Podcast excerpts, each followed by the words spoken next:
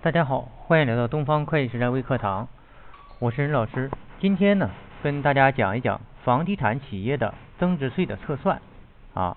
那么然后我们针对一个房地产项目啊，首先呢，我们呃，尤其是老项目啊，在可以选择一般计税和小这个简易计税的过程中呢，我们呃需要进行一个增值税的测算啊，看它这个税负啊哪个更低一些，我们好去选择。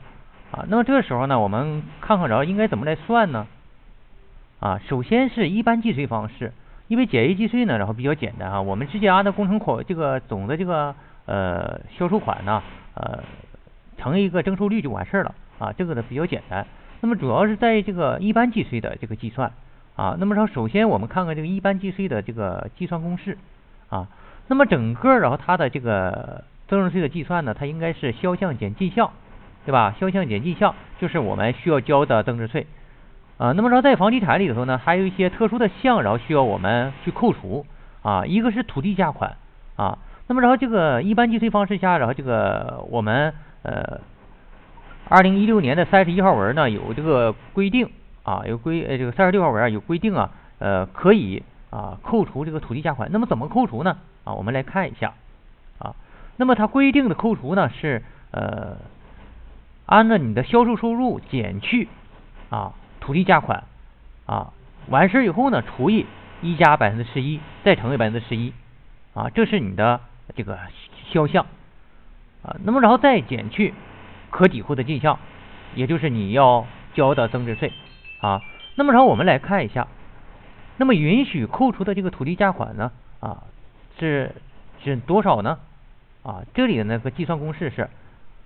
土地整个的土地价款，这里不含契税啊，乘以呢当期的销售建筑面积啊，除以总的可售建筑面积啊，记住这块这个分母啊是总的可售建筑面积，而不是总建筑面积啊，就是说它是可售的啊，不可售的不算在里头啊，这里头呢呃就像这个嗯没有分开核算的啊这个。没有单独计价的这个配套设施啊，这个呢是不算在内的啊。那么就是只是可售这部分啊，这个要注意。好，那么然后我们看一下允许抵扣的外购项目呢，呃，主要有啊，这里呢主要是建安的、设计的啊、材料采购的、广告啊啊、房屋中介呀啊，还有这个呃物业费呀啊、水电费呀、电信呐啊、不动产租赁呐。办公用品呐，审计费呀，啊，咨询费啊，那么这些呢都是可以抵扣的啊。那么至于说，然后你像一些呃政府部门啊办理手续这些费用啊，这个呢是不允许抵扣的啊。还有这个呃像这个银行贷款啊，贷款利息啊，这个进项呢也是不允许抵扣的啊。还有就是跟这个贷款利息相关的啊一些呃费用啊，比如说一些审计呀。啊比如说还有一些这个咨询顾问呢，啊，这些费用呢，它的进项呢也是不可以抵扣，啊，不可以抵扣，这个大家要注意了。好，那么至于说这个土地这个啊抵扣啊方式呢，大家可以参考一下二零一六年的这个十八号文啊，那么然后有具体规定啊，那么前期工程费啊，前期工费工程费啊，然后咱们根据然后二零一六年的三十六号文。啊，规定呢，设计费啊，这些呢，前期工程费啊，它的这个税率呢是按照百分之六啊，按照百分之六啊，当然了，它是以呃一般计税方式啊，如果它是小规模的话啊，或者是它选择简易征收的话，那么这个呢都是百分之啊百分之五了，呃不是百分之五啊，百分之三啊设计的啊是百分之三啊，这个呢呃我们在这个做增值税测算的时候啊。你要啊调查清楚你的取得这些发票，你到底能取得百分之三的，还是百分之六的，还是百分之五的呀，还是百分之十一的，还是百分之十七的啊？你得把这些都调查清楚以后啊，你再测算你这个税率才准啊。如果说你都没调查清楚啊，你上去然后你啊你自己啊估计啊，它可能是百分之六的啊，它可能百分之十一的，它可能百分之十七的啊，那就不准了啊，那就不准了。那么你测出来然后这个呃，因为你的进项不准。那么然后你最终应该交的税呢啊算出来肯定也不准啊。那么像建安的哈，呃是百分之十一啊，材料的呢是百分之十七啊。那么这些呢啊，我们呃都要了解一下啊。所以说为什么然后这个呃大家学习的时候啊，你不能简简单单的你就呃了解你自己这个行业啊，因为说你其他行业可能跟你的这个都是相关的，尤其是涉及到进项的时候啊，进项税的时候都跟你相关的啊。如果说你不能确定确定准了哪些啊可以然后抵扣啊，最终呢，然后你可能觉得哎呀，然后这个这个一般纳税人这个太麻烦了啊，这么又得进项又得销项的，太麻烦了，我干脆选择小规模啊。但是小规模可可是实打实的，然后要把这个税要交上去的啊。一般一般纳税人呢啊，往往呢，你可以然后通过这个进项抵扣呢啊，你可以推迟纳税啊，甚至说不纳税啊，这个呢。大家然后这个呃还是啊有很强的然后这个技术性的。好，那么下面然后我们来看一个案例啊，我们看个案例。某房地产企业于二零一四年一月受让土地使用权开发两栋住宅楼，支付土地出让金三亿啊。该地块呢总的可售建筑面积是二十万平，施工许可证注明的开工日期二零一四年十月，交付日期呢为二零一六年的十二月。二零一六年五月后呢，销售六万方，取得预售房款六亿。二零一六年八月，项目竣工，一次性支付给施工方三亿元工程款。同月，企业自行采购材料，并委托乙公司装修，采购材料一亿元，支付乙公司装修费五千万。另外，二零一六年取得其余的增值税进项税额三啊三百万。那么。计算二零一六年十二月应缴纳的增值税。好，那么然后我们首先啊，然后捋捋一捋哈，就是这个呃这个题目里头啊，给了我们哪些信息？一个呢是预售收入六亿啊，这是我们要确认的啊六亿的收入。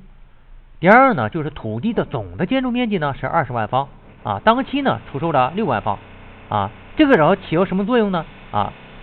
在这里头，我们主要是用它来计算一下我们这个土地出让金呢，啊，要扣除多少啊？也就是六万除以二十万，按照这个比例来扣除啊。第三个可抵扣的进项啊，可抵扣进项这里有什么呢？有三亿的工程款，按照百分之三啊，五百万的装修费，按百分之三啊。那么自行采购的材料一亿元，啊，那百分之十七。那么其余的增值税进项还有三百万。好。那么这个知道了以后，我们就下一步就进行计算了啊，进行计算。好，当期的啊销售收入和当期扣除的土地价款，这里的呢啊销售收入是六亿啊，土地价款呢是三亿。好，那么然后我们来算一下吧啊，二零一六年啊，那么然后允许扣除的这个土地价款呢是多少呢？啊三亿啊三亿乘以括号啊。六一呃六万平除以二十万平啊，那么然后等于多少呢？九千万啊，也就是说土地价款你可以扣除九千万。好，那么然后我们算算，然后可以抵扣的啊，抵扣的进项啊，抵扣进项呢啊，三亿的工程款除以一加百分之三乘以百分之三啊，再加上呢一亿的材料除以一加百分之十七乘百分之十七啊，再加上五千万的装修费除以一加百分之三乘以百分之三，再加上。三百万的进项，好，那么这里呢等于多少呢？两千七百七十二万啊，也就是说可以抵扣的两千七百七十二万。好，那么然后我们看看一六年预缴的增值税是多少呢？